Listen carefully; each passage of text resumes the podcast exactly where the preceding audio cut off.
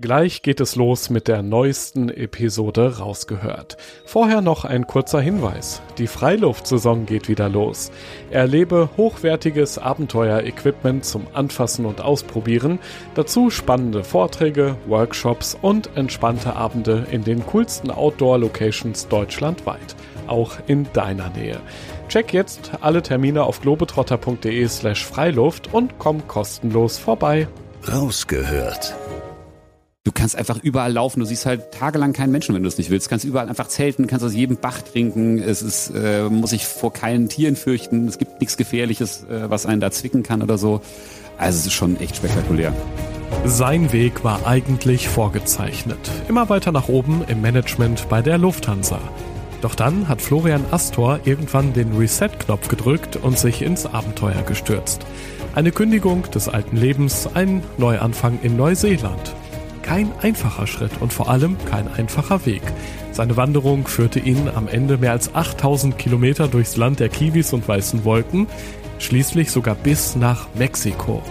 Ich möchte von Florian wissen, wie ihn diese Reise verändert hat, warum er mittlerweile komplett sein eigenes Ding durchzieht und als Keynote-Speaker Menschen motiviert, endlich aus ihrer Komfortzone auszubrechen. Ich bin Joris, Reisereporter bei Globetrotter und treffe in diesem Podcast beeindruckende Menschen, die das Abenteuer in der Natur suchen, die eine ganz besondere Geschichte haben, von denen wir lernen können und die Lust aufs Reisen machen, auf das Draußen erleben. Wir haben es uns hier so ein bisschen bequem gemacht, kann man sagen, am Langener Waldsee in der Nähe von Frankfurt. Und du kennst dich hier ziemlich gut aus, glaube ich, ne? Das stimmt. Ähm, als äh, die Anfrage kam, dass wir uns hier treffen, habe ich gedacht, wie lustig. Ich habe nämlich, glaube ich, fast neun Jahre gerade über die Straße hier drüben gewohnt, anderthalb Kilometer, und habe einen Großteil auch meiner Jugend hier verbracht an dem Waldsee. Von daher richtige Heimat tatsächlich, wo wir uns heute befinden. Klingt nach einer schönen Kindheit auf jeden Fall. Heute regnet es ein bisschen, aber ich glaube, zwischendurch scheint auch mal die Sonne hier. Ja, dein Weg hat dich von hier bis nach Neuseeland geführt und schließlich auch zu dir selbst. Das wird sehr spannend.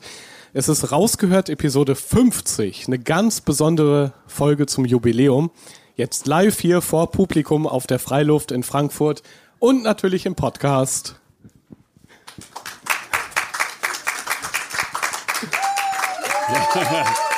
Yeah! Jawohl. Florian, um dich kennenzulernen, habe ich eine gute alte Rubrik einfach mal ganz frech wiederbelebt hier im äh, Globetrotter Podcast und zwar das Globetrotter Profil. Ich gebe dir so ein paar kurze Stichworte und du ergänzt ganz fresh und spontan, wenn du möchtest. Okay. Von welcher Karriere hast du mit 25 geträumt? Von einer ganz klassischen so Konzernkarriere, ne, mit irgendwie vielleicht mal Abteilungsleiter werden oder Vorstand werden. Das war eigentlich so mein, in irgendeinem großen Unternehmen, das war so mein Ziel. Mhm. Was ist mit Mitte 30 aus dir geworden? das Gegenteil. Ich war obdachlos. äh, und habe in einem Zelt gewohnt und bin wandern gegangen. Und das andere war weg. Du trägst einen Bart, das kann man mal beschreiben hier im Podcast, einen ziemlich langen Bart, gut gepflegt. Wäre dieser Bart auch bei der Lufthansa cool gewesen? Also damals glaube ich nicht. Ich glaube, damals wäre das nicht akzeptiert äh, gewesen, als ich da war. Heute vielleicht schon eher, aber damals wäre das, glaube ich, eher karriereverhindernd gewesen. Was ist anstrengender? Einsamkeit in Neuseeland oder Innenstadt am Samstag jetzt mittlerweile? Also heute würde ich sagen, auf alle Fälle Innenstadt samstags. Vor noch einigen Jahren hätte ich es wahrscheinlich andersrum gesagt, ja. Welches Abenteuertool hast du immer im Rucksack dabei? Abenteuertool. Ich habe äh, eigentlich immer einen kleinen Pinguin am Rucksack hängen, der immer dabei ist. Okay. Ähm, den habe ich von einer Freundin mal geschenkt bekommen. Hallo Eva, vielen Dank. Ähm, die hat mir den am Anfang meiner Reise mitgegeben, weil es gibt eine schöne Geschichte von jemandem, der mal im Aquarium war und Pinguine beobachtet hat. Ne, und gesagt hat, weil sich die so angeguckt hat, wie die da rumgelaufen sind, wie dumm das eigentlich ist. Also Pinguine zu bauen, ne? also derjenige, der die gebaut hat, weil wenn du die mal laufen siehst und die fallen vorne über und so weiter, ne? und dann ist er ins Wasser gesprungen und ähm, hat sich ganz schwerelos und mühelos bewegt. Und äh, die Story oder die Essenz der Geschichte ist am Ende eben, dass es nicht immer darum geht, wahrscheinlich sich seiner Umwelt anzupassen, sondern vielleicht die Umwelt zu finden, die zu einem passt. Ne? Mhm. Und äh, für diese Geschichte hat sie mir diesen Pinguin mitgegeben und der hängt seitdem an meinem Rucksack. Letzte Frage, um dich so ein bisschen kennenzulernen. Mhm. Könntest du mit deinem alten Ich heute befreundet sein? In Teilen wahrscheinlich schon noch, ja. Also. Also ich bin ja immer noch, ich bin quasi kein anderer Mensch ne, durch diese Reise geworden. Ich bin immer noch der gleiche Mensch, aber es haben sich viele Kanten geschliffen und so weiter. Und von daher ist es schon ein bisschen anders geworden, ja. Mein, vielleicht dazu mein Kompagnon, als er mich kennengelernt hat, mit dem ich jetzt zusammenarbeite, als er ein altes Bild von mir gesehen hat, als wir uns kennengelernt haben, hat er gesagt, wenn ich dich so kennengelernt hätte, hätte ich mich mit dir nicht unterhalten. das ist geil. Man kann dich ja googeln, ja, habe ich natürlich äh, professionell in der Vorbereitung auch getan. Man findet ja diese alten Bilder durchaus. Ich glaube, in so einem Fernsehbericht kamen sie auch mal vor. Mhm. Wie würdest du dich selbst beschreiben, dein altes Ich, bevor wir wirklich auf Neuseeland gehen? Vielleicht eher so geleckt. Im Hemd? Hemd. Ich ja. hatte damals äh, bestimmt so 70 weiße Hemden im Schrank und über 100 Krawatten und Manschetten. Ich habe immer im Anzug getragen und so weiter. Gebügelt schon auch? Immer? Alles, ja, ich habe die in der Reinigung natürlich abgegeben. So. Und so. Ja, ja. Äh, aber ich sah schon eher anders aus. Ja. Aber heute fühlst du dich wohler, habe ich so den Eindruck. Ist auf alle Fälle deutlich entspannter, ja. Ein bisschen chilliger wahrscheinlich, ja. ja, genau. Ja, reisen wir mal etwas zurück. Du warst ja damals gerade, ich glaube, Anfang 30, so mega erfolgreich in einem der größten Konzerne, kann man ja sagen, in der Lufthansa. Also da wollen viele arbeiten. Das ist schon so, so ein Traumarbeitgeber auch. Was hat dich gestört? Also das ist spannend. Ähm, ich bin damals mit 30 Abteilungsleiter geworden. Das war immer so mein Ziel, war einer der jüngsten damals, die das geschafft haben und hatte eigentlich alles, was ich immer haben wollte. Ähm, und gestört hat mich eigentlich nichts. Also es war eher so, dass ich ja eigentlich alles hatte, was ich wollte. Aber wir haben dann in meinem letzten Jahr 400 Leute in meinem Bereich abbauen müssen und so. Und das hat mich schon ein bisschen nachdenklich einfach gemacht. Ne? Also ich war davon nicht betroffen. Ich sollte dafür befördert werden, so wie das halt mhm. halt immer eigentlich ist. Ähm, und das hat mich schon nachdenklich gemacht, was dann die nächsten 30, 40 Jahre halt noch passiert.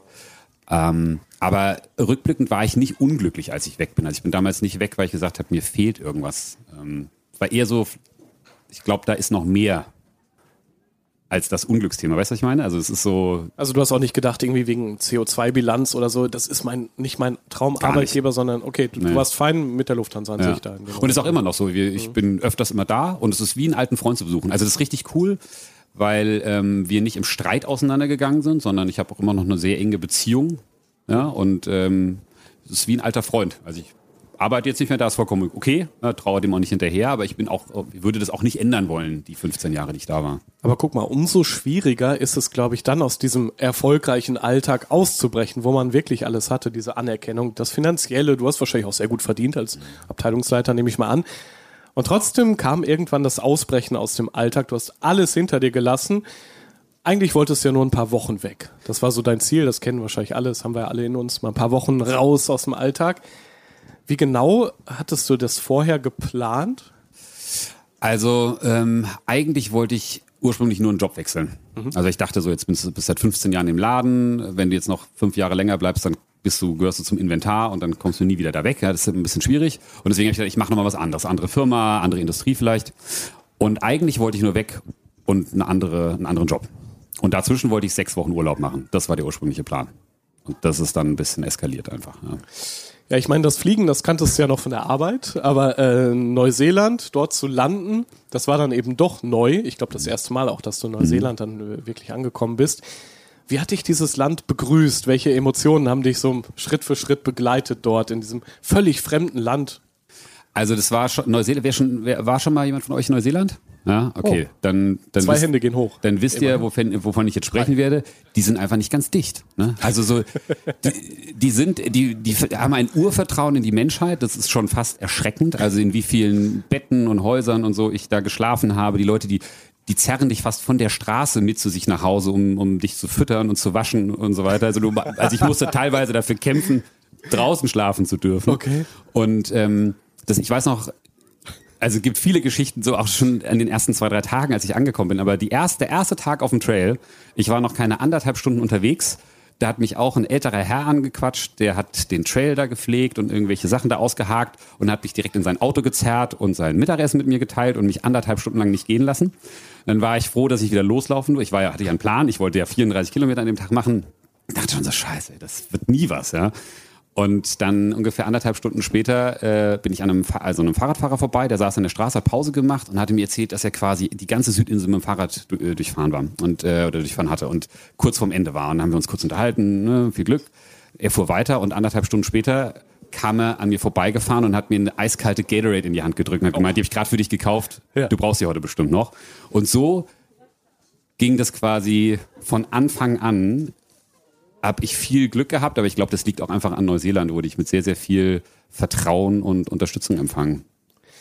Warum wolltest du eigentlich wandern? War das so das beste Mittel, um voranzukommen, ein bisschen auch die Ruhe und sich selbst zu finden?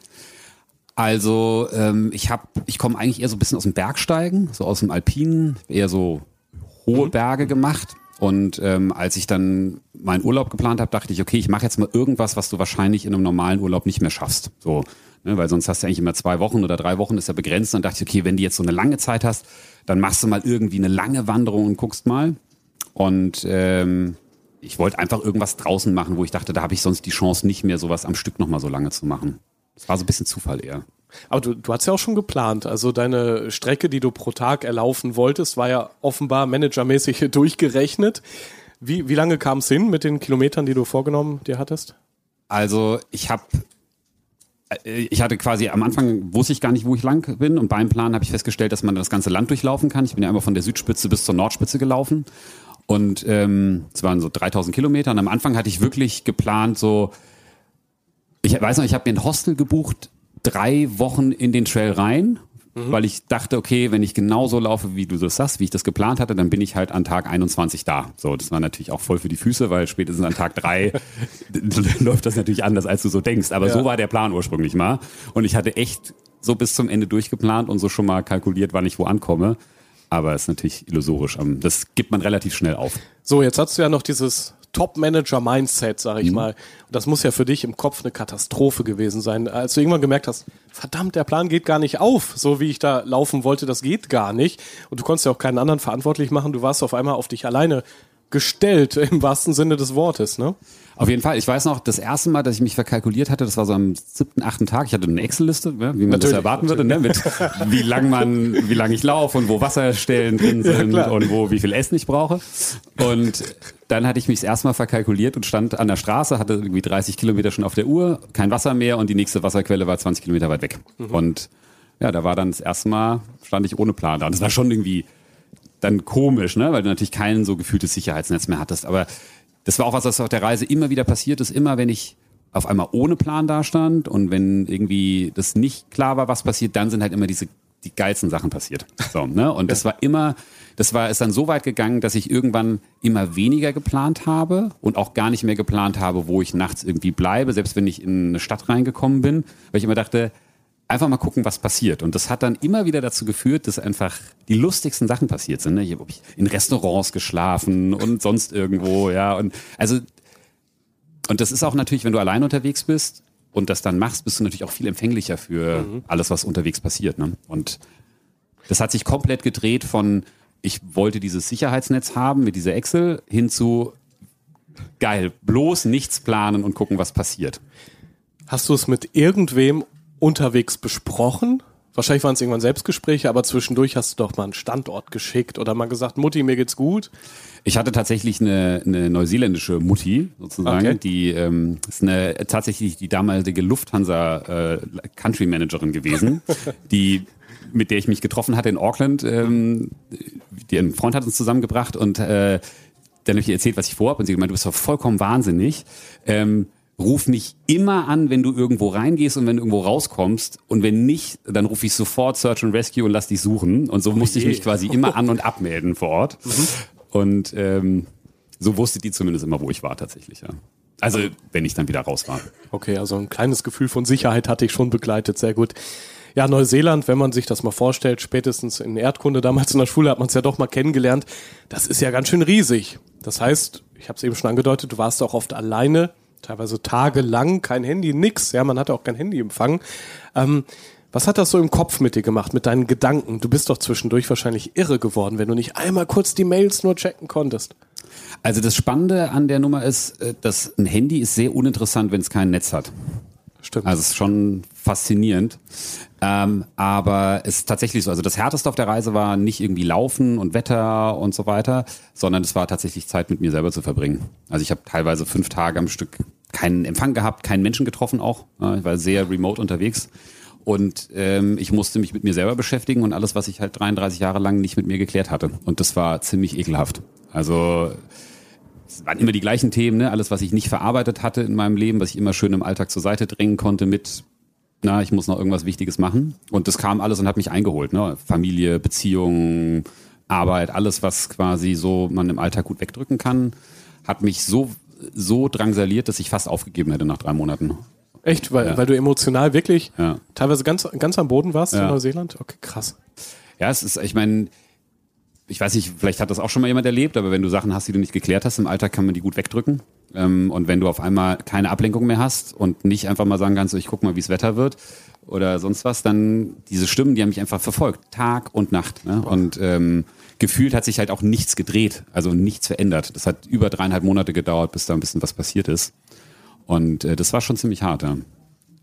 Wann kam der Moment, wo du gemerkt hast, macht doch irgendwie Sinn? Weil du musst ja irgendwann das Grinsen wiedergefunden haben.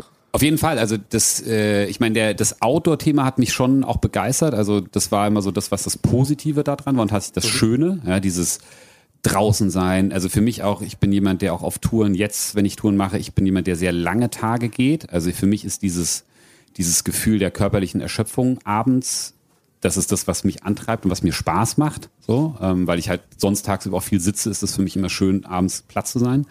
Also das hat mich eh angetrieben, aber so nach es hat so dreieinhalb Monate gedauert, da saß ich irgendwo in einem Café in Wellington und da habe ich das erste Mal gesessen, alleine an einem Tisch, ohne Leute, ohne Handy und habe Leute beobachtet und so nach einer Dreiviertelstunde festgestellt, krass, du kannst hier entspannt sitzen, ohne dass sich das unangenehm anfühlt.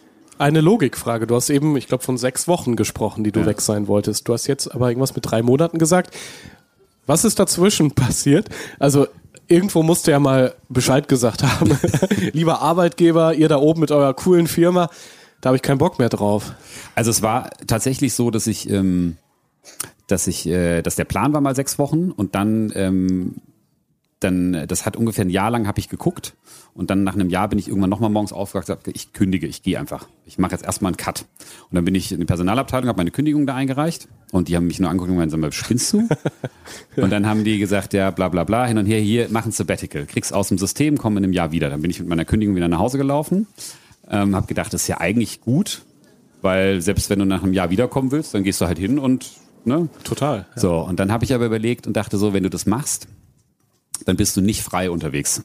Und dann musst du, wenn du irgendwas da unterwegs passiert und du lernst eine Schafswirtin kennen oder sonst irgendwas, dann musst du ja nochmal kündigen.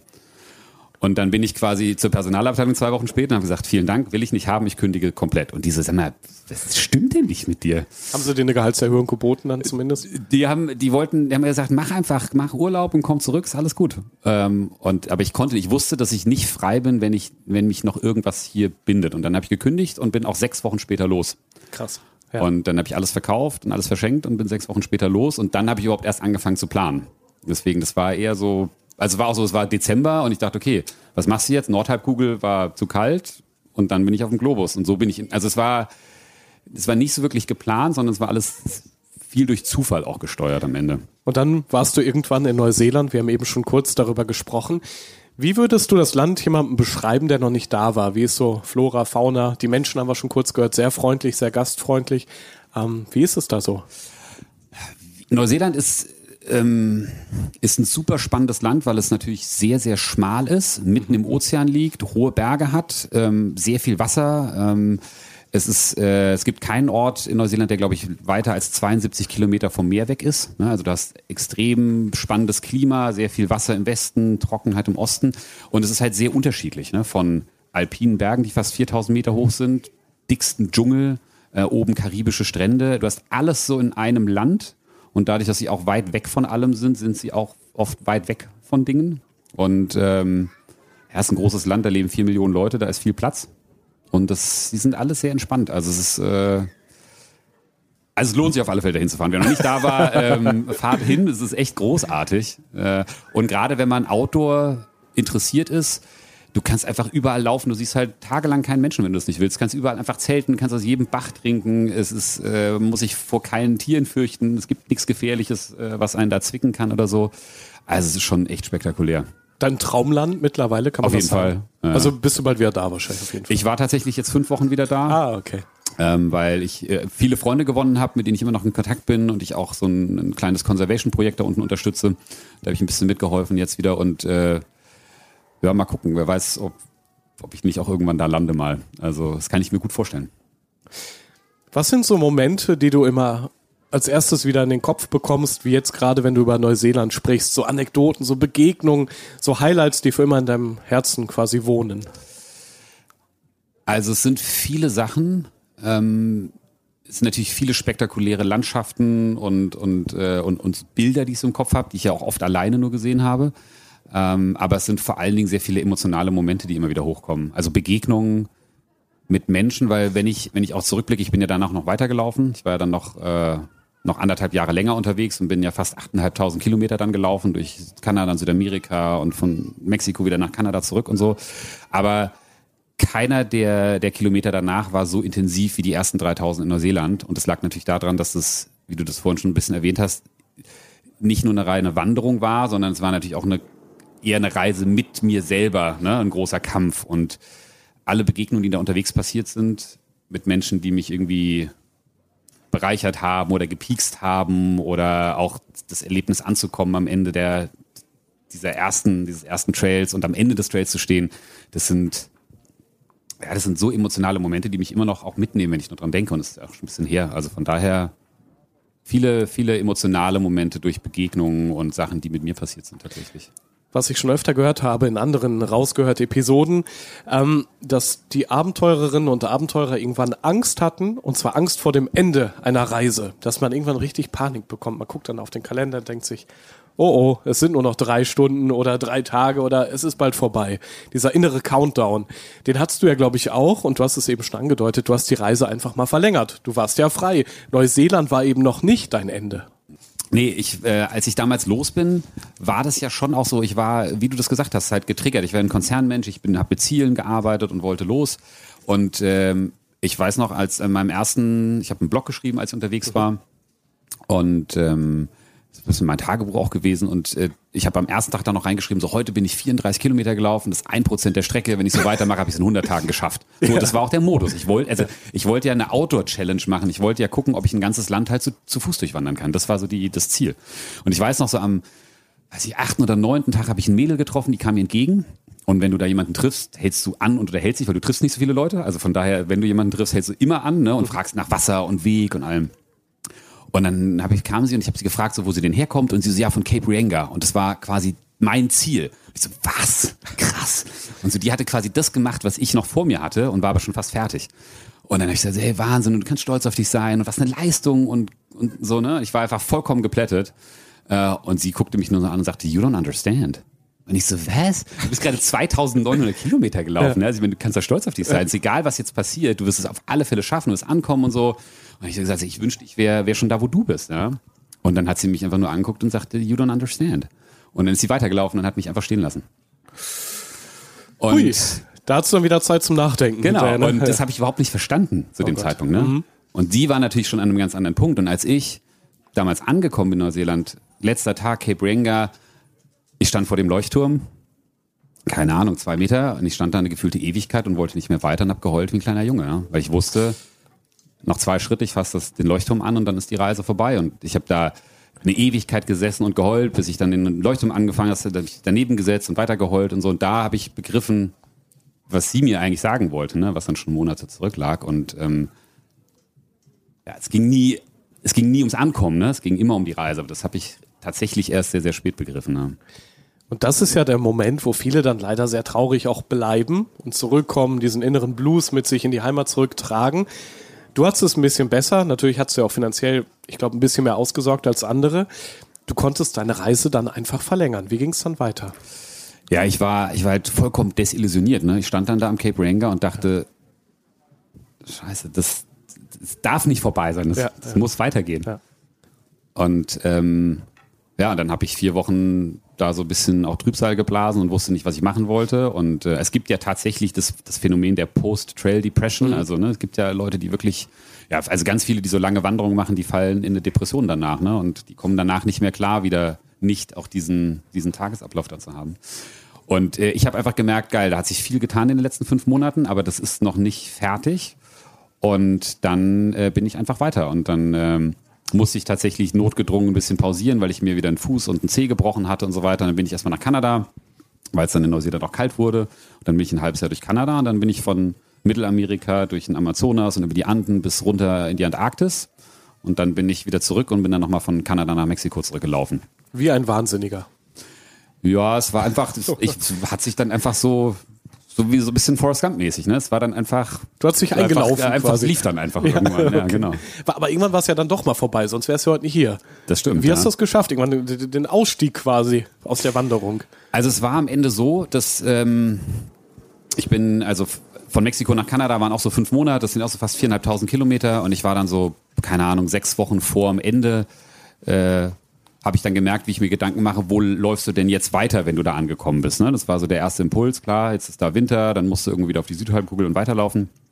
Und dann habe ich gemerkt, so, nee, ich, das ist irgendwie nicht so richtig. Also ich war in einer neuen Komfortzone. So, ja? Und ich habe gedacht, wenn ich jetzt weiterlaufe, dann passiert nichts mehr. Und vielleicht mache ich mir das Laufen auch einfach kaputt, indem ich das einfach, indem ich das abnutzt. Und ähm, als ich von Mexiko nach Kanada bin, da war es in meinem Kopf halt still. Es war eine reine Wanderung. Also eine sehr schöne Wanderung. Aber es war natürlich nichts Vergleichbares mit den ersten fünf Monaten in Neuseeland, die so intensiv waren. Und da habe ich gemerkt, wenn ich jetzt nicht aufhöre, dann nutzt sich das wahrscheinlich ab. Und äh, ich hatte auch so viel gelernt und es hatte sich so viel sortiert und ich hatte so viel gemerkt, also Energie in mir und ich wollte irgendwas damit anstellen. Ich wusste noch nicht so genau was. Und äh, dann ähm, habe ich gesagt, nee, ich muss jetzt aufhören zu laufen, ich muss jetzt was anderes machen. Und äh, dann bin ich erstmal nach Frankfurt zurückgekommen, weil ich auch so ein paar Erwachsenen-Dinge regeln musste. Ich hatte ja nicht geplant, so lange weg zu sein und Steuern und so Sachen, die äh, Das musste ja dann trotzdem irgendwo erledigen. Das reißt immer mit, oder? Das ist fürchterlich. Ähm, und äh, ja, und dann bin ich zurück und hatte ja hier nichts mehr und bin bei meinem besten Kumpel auf der Couch gelandet in Wiesbaden. Der hat gemeint, ja, kannst erstmal hier pennen, ist kein Problem. Und ich hatte in Kolumbien abends beim Biertrinken in einem Hostel einen Typen kennengelernt, der mir von der Idee erzählt hatte.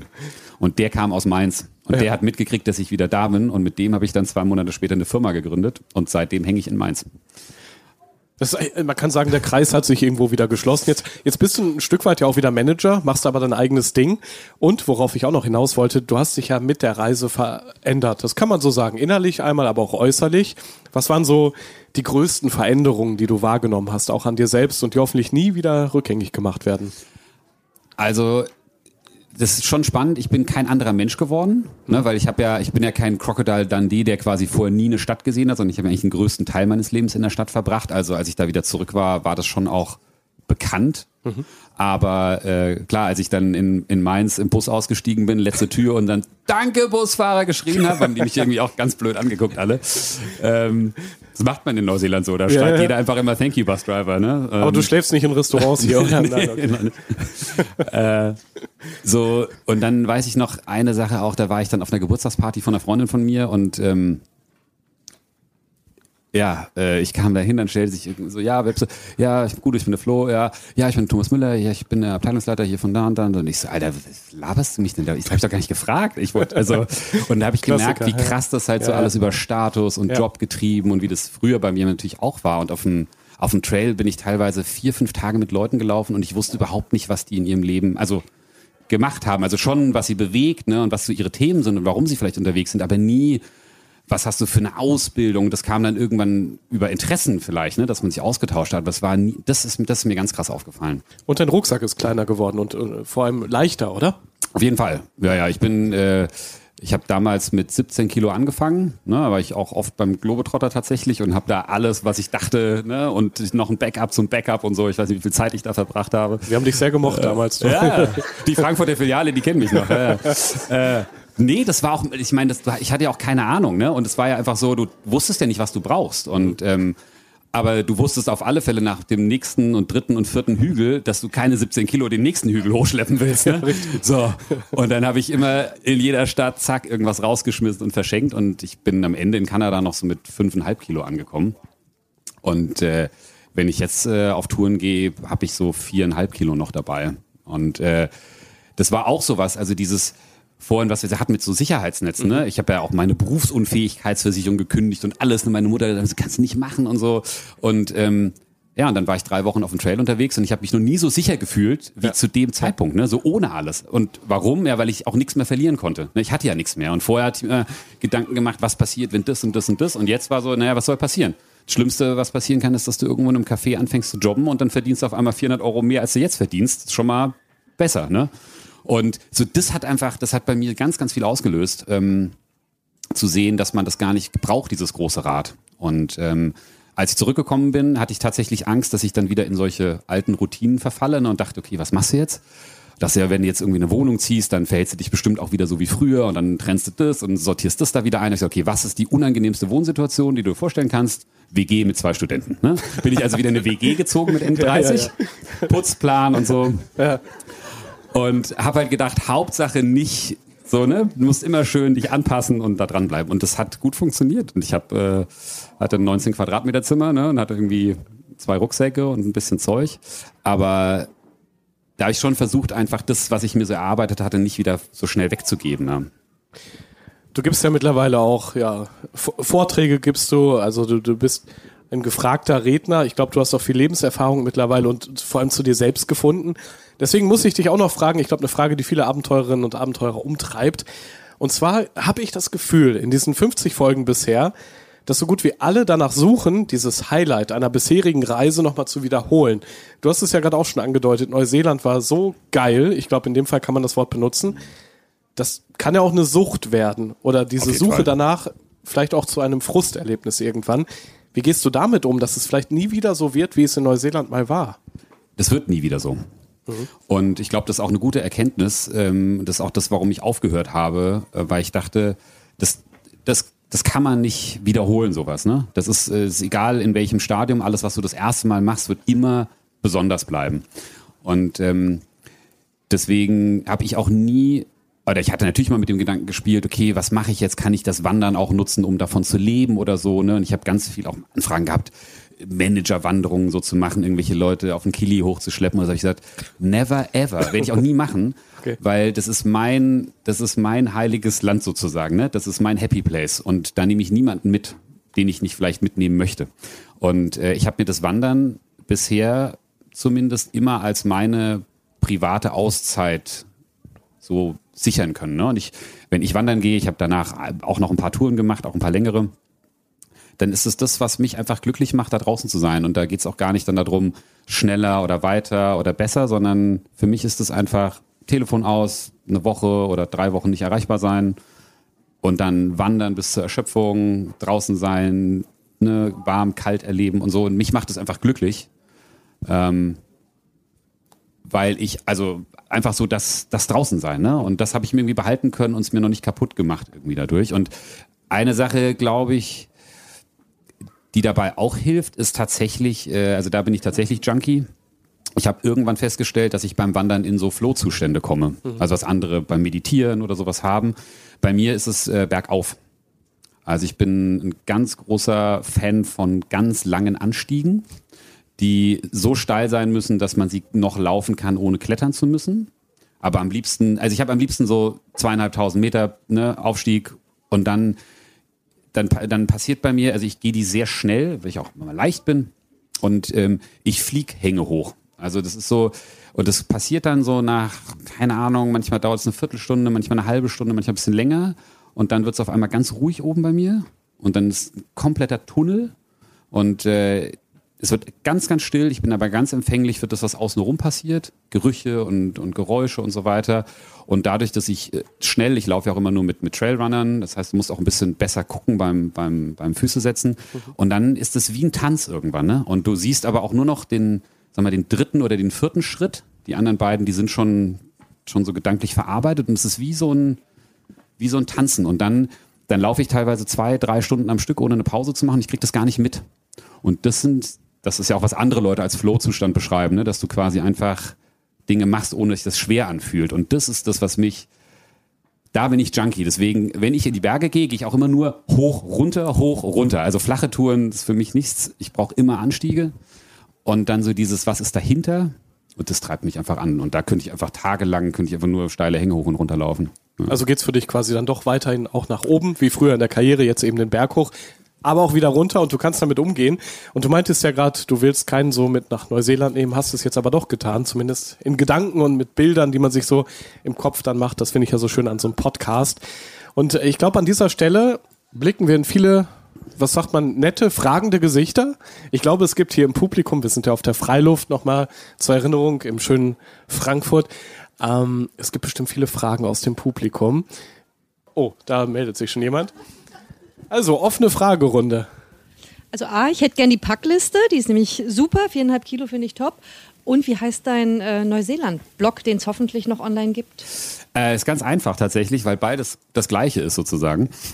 Ähm, kann man sich ganz einfach merken, do what make good.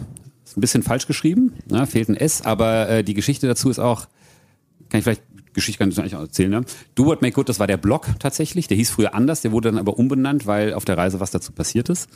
Und äh, zwar saß ich mit äh, zwei Wanderern irgendwann in der Hütte, wie man da so abends so sitzt.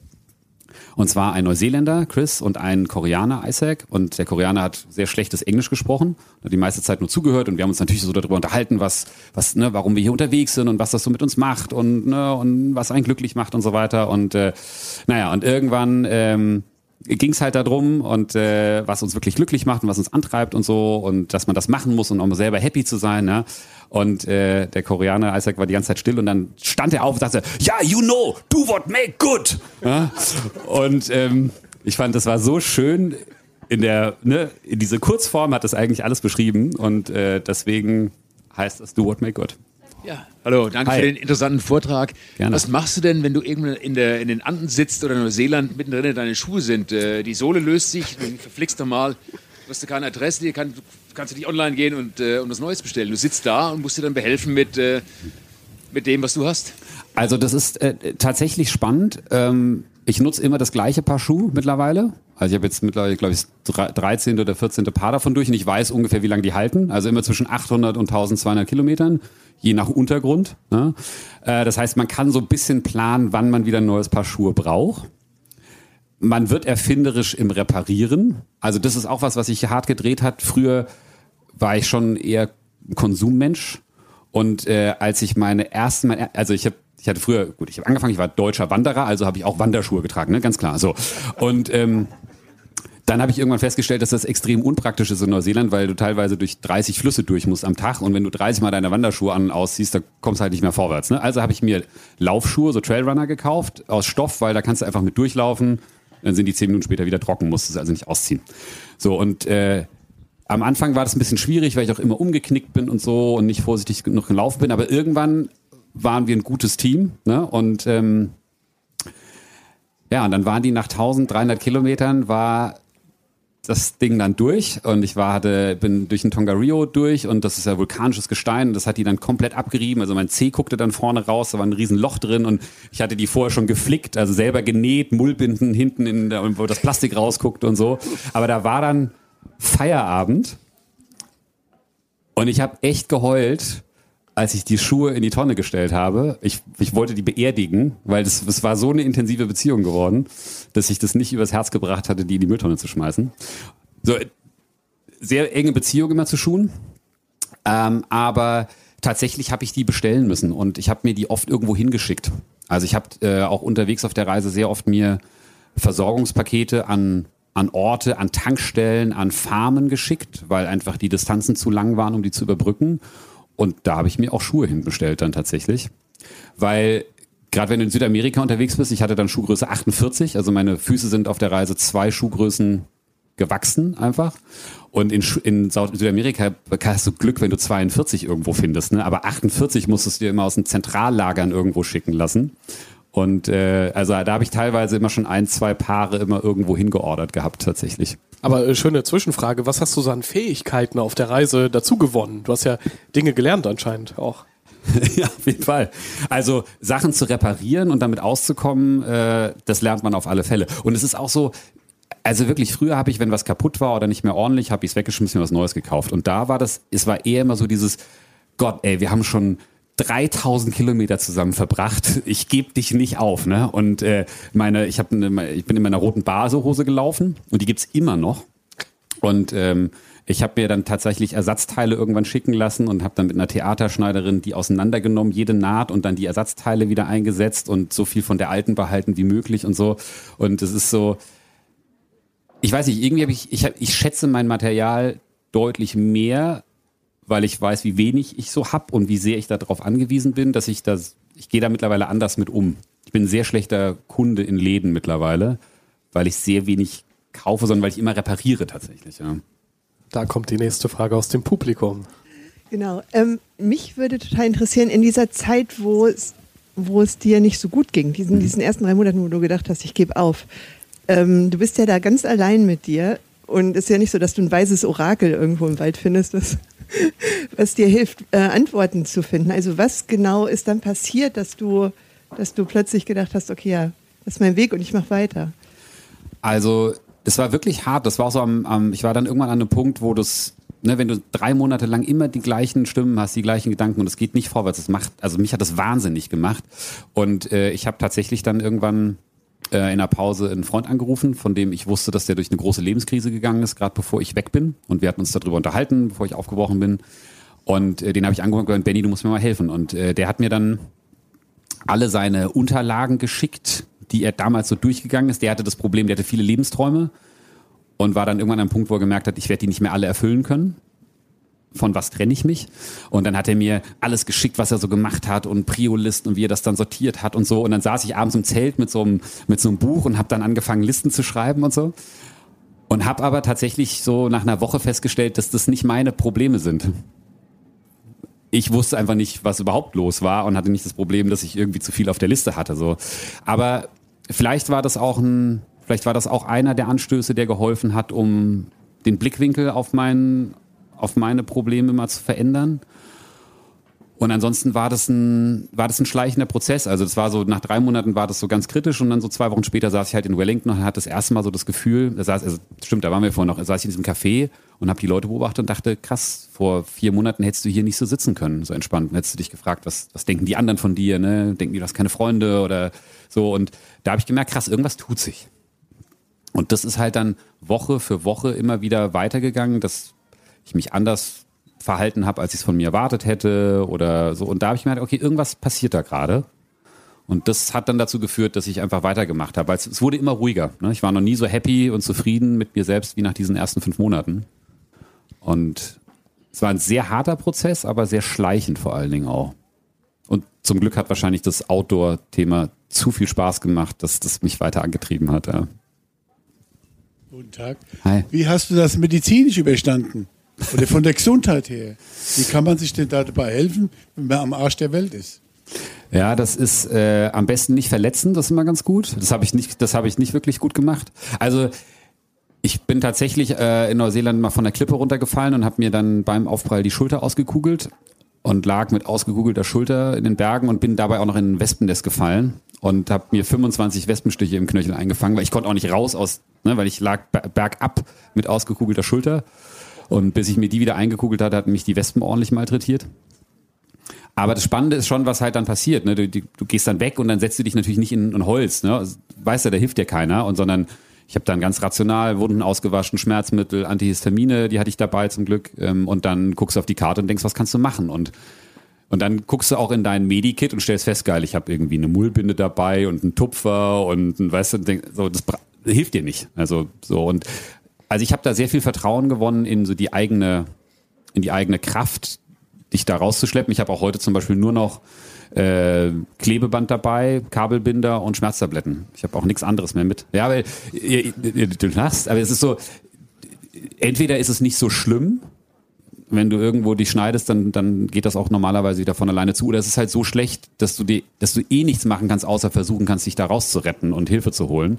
Und ähm, ich habe mir dann nochmal einen Fuß gebrochen, auch später. Ich bin tatsächlich sechs Wochen auf dem gebrochenen Fuß gelaufen, weil ich das nicht wusste. Ähm, und also man ist schon sehr, sehr widerstandsfähig. Also bis man so, also da, wo du im Alltag normalerweise aufgeben würdest, da gibst du da nicht so schnell auf, weil es vielleicht auch nicht geht. Ne? Äh, und ansonsten hatte ich aber auch, also das waren so die schlimmsten Sachen. Ansonsten hatte ich natürlich permanent Bindehautentzündung, weil ich Kontaktlinsen trage und natürlich immer mit dreckigen Fingern darum gewurschtelt habe.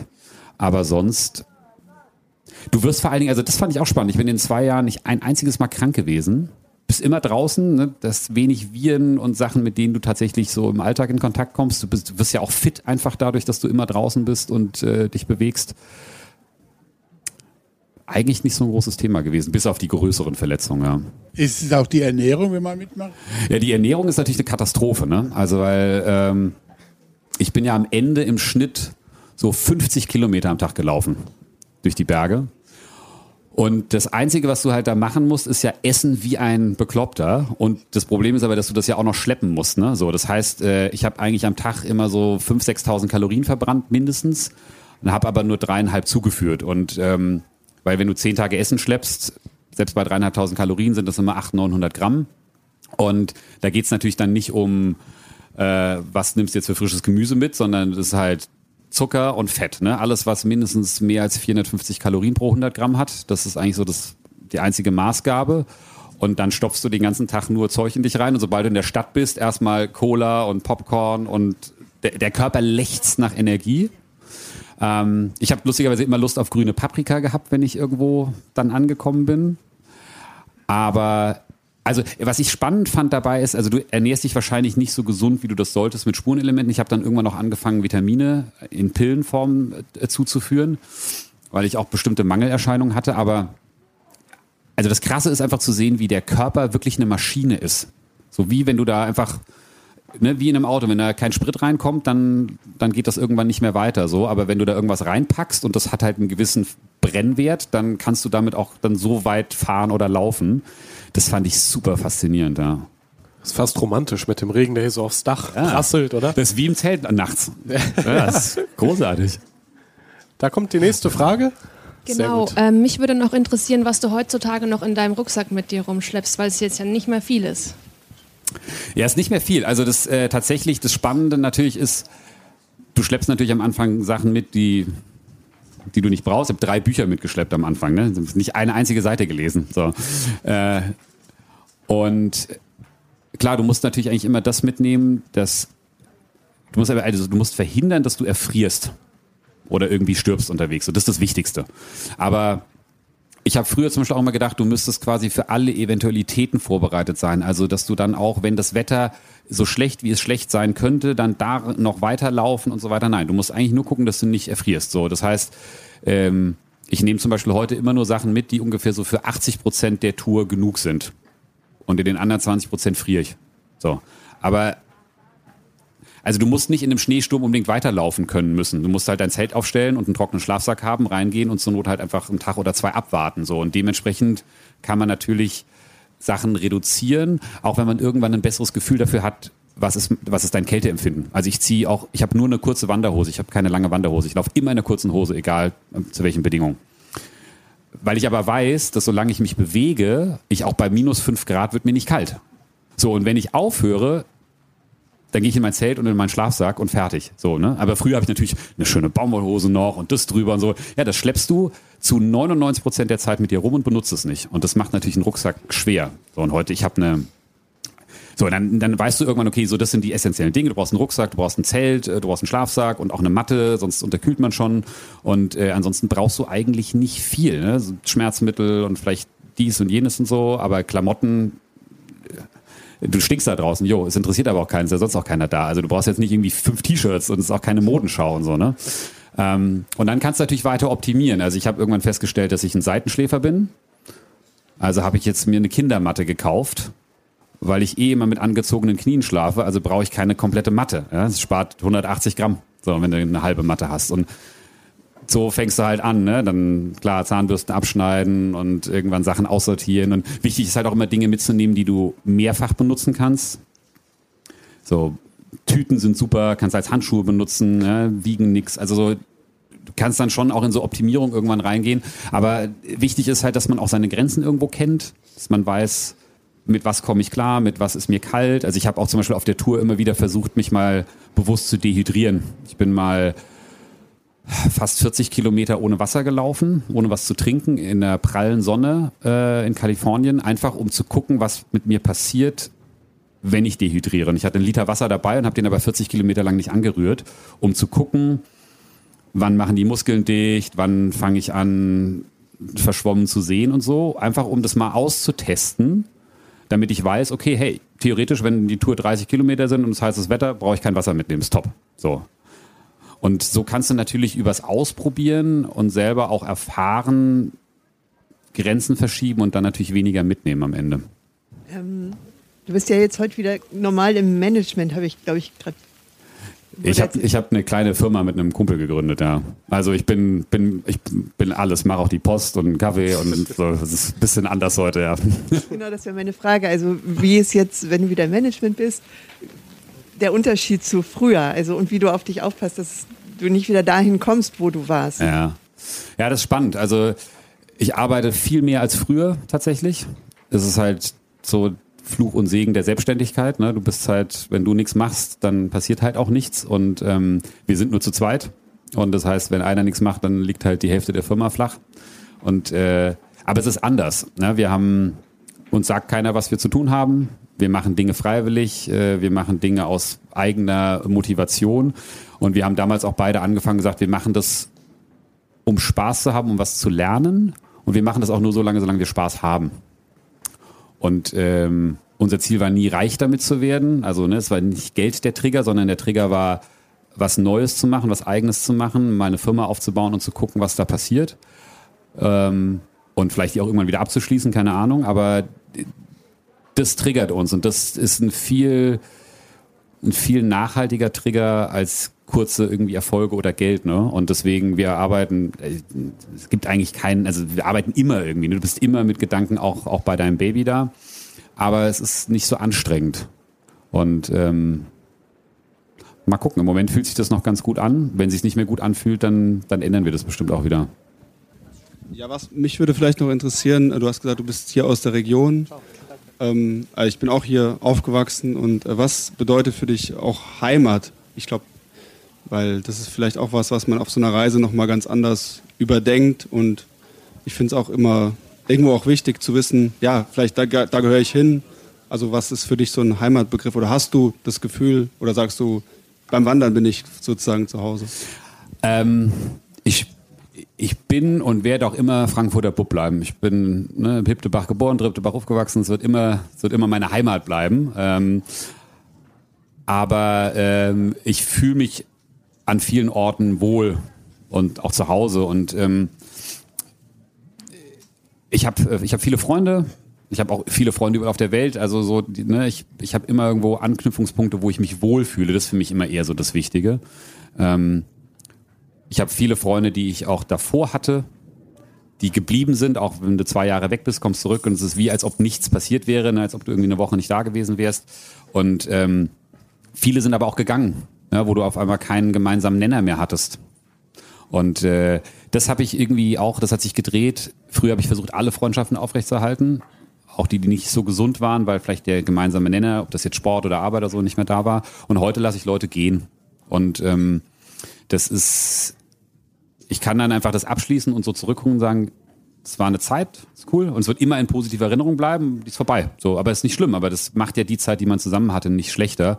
Vielleicht kommt es irgendwann wieder, vielleicht nicht, aber so kann man, ich finde, so kann man, also ich kann so ganz entspannt weiterziehen, ohne negative Gedanken. Und wenn ich weg bin, weißt du, was ich meine, dann vermisse ich das nicht so richtig, sondern ich schätze eher so das, was ich gehabt habe und deswegen bindet mich das nicht so sehr an einen Ort und äh, ich, ich meine, also wenn das jetzt hier in Deutschland ist, setze ich in die Bahn und manchmal sind so, so, so Treffen intensiver mit, mit Leuten, wenn du einfach mal ein Wochenende verbringst, als wenn du dich irgendwie jede Woche irgendwie im gleichen Setup so siehst und ähm, ja, Heimat, weiß nicht, also dass ich jetzt in Mainz gelandet bin, nachdem ich irgendwie, weißt du, am anderen Ende, der, das ist halt auch schon, ich weiß nicht, ob das so das Endziel sein kann, aber ähm, also. Mach dich nicht unbeliebt am Ende, bitte. Mainz ist eine super Mainz ist Stadt, ist eine großartige Ja, Stadt. Ich, finde das auch großartig.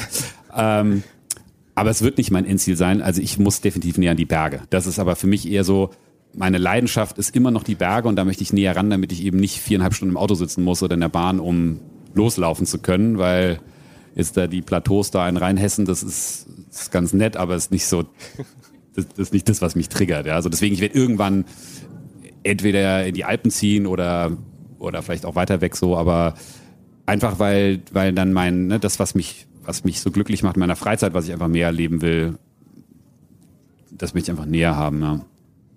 Daran anknüpfend, ganz einfache Frage, mit einer Ausnahme, nicht wandern sagen. Was macht dich glücklich? Ja, da muss ich überlegen, wa- was, also es sind viele Dinge natürlich. Ähm, Also Beziehungen und Menschen sind mir sehr wichtig. Und ähm, vielleicht steht es im Kontrast zu dem Alleine sein, aber ich bin sehr ein sehr geselliger Mensch, sehr gerne unter Leuten und äh, pflege sehr intensive Freundschaften auch. Ähm, das sind eigentlich so die Sachen, die mich, die mich auch glücklich machen, Dinge mit anderen zu erleben. Und das Wandern ist, glaube ich, eher so ein Ventil für Stress und dann aber auch wieder alleine sein, um genau den Gegenpol zu setzen, weil ich eigentlich den ganzen Tag immer unter Menschen bin und das sehr genieße. Ähm, von daher, das, das macht mich auch glücklich. Mir machen Dinge, gutes Essen glücklich, gute Getränke. Ich, ich lebe gerne und ne, habe gerne Spaß so grundsätzlich mit allem, was man so anstellen kann. Und ähm, ja, also es ist jetzt nicht, ich bin nicht unglücklich, wenn ich nicht äh, äh, in den Bergen bin, aber ich bin vor zwei Wochen wieder durch die Berge gefahren und dachte so, da geht mir schon das Herz auf. Irgendwann möchte ich so ein Fenster haben, wo ich einfach irgend so, ein, so eine Spitze da sehe. Das, das muss kommen. Ich fand, es war eine würdige Jubiläumsfolge. Ne? Nur zur Erinnerung, die 50. Episode vom Rausgehört Podcast. Florian, vielen Dank für das tolle Gespräch. Danke dir für die Einladung. Und danke an die tollen Fragen auch äh, da draußen. Also super, wirklich. Danke euch. Rausgehört. Ja, ja, ein toller Gast, der liebe Florian. Er ist auch übrigens immer wieder live in den Globetrotter Stores zu Gast und hat ein spannendes Buch geschrieben, das ich auf jeden Fall empfehlen kann. Genau wie die Freiluft-Festivals von Globetrotter, die kann ich auch sehr empfehlen. Gibt es ja jedes Jahr im Frühling und Sommer in allen großen Städten, wo es auch Stores gibt. Da könnt ihr ganz viele Outdoor-Equipments und Gadgets ausprobieren. Es gibt tolles Programm für die ganze Familie und einfach viel zu erleben. Das alles draußen und wirklich schick auch aufgebaut. Alle Infos auf freiluft-festival.de. Und jetzt interessiert mich natürlich, wie hat dir, liebe Hörerinnen, lieber Hörer, diese spezielle 50. Episode gefallen?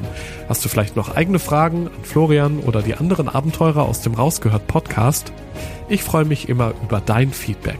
Gerne per Mail an podcast.globetrotter.de oder natürlich auch auf den Social Media Kanälen von Globetrotter bei Facebook oder Instagram oder TikTok. Wenn du magst, empfehle diesen Podcast auch gerne deinen Freunden weiter oder lass eine positive Bewertung in deiner Podcast-App da. Das war die 50. Episode vom Rausgehört Podcast. Schon in vier Wochen bekommst du hier die nächste Folge. Bis dahin schau doch gerne mal im Blog zum Podcast vorbei. Den findest du auf globetrotter.de slash magazin. Dort gibt es alle Infos zum Podcast, alle Live-Termine in den Clubhütten und natürlich alles an Service, Beratung und Equipment. Ich bin Reisereporter Joris. Das nächste Abenteuer wartet schon.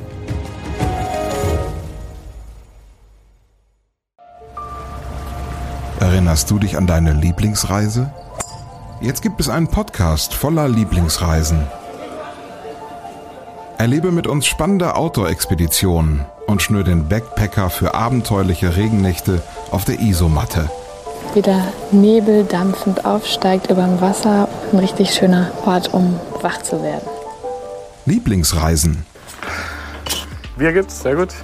Und Brezen sehe ich da zum Beispiel auch. Mhm. Cheers. Dein neuer Reisepodcast. Man muss einfach runterfahren, man muss Denken ausschalten und Fühlen einschalten. Ja, jetzt schwebe ich geradezu. Also, ich fühle mich echt wie neugeboren. Super, super toll. Mit uns erlebst du Mikroabenteuer und die weite Welt. So. Wow. Wir, sind du. Wir wollten ja nicht gleich den ganzen Laden leer essen. Ja, Sie wissen ja noch gar nicht, was das am Schluss kostet. Lieblingsreisen. Jetzt gehen wir über den Bazar in Marrakesch. Jetzt entdecken, abonnieren und mitreisen. Lieblingsreisen gibt es überall für dich, wo es Podcasts gibt. Kommst du mit?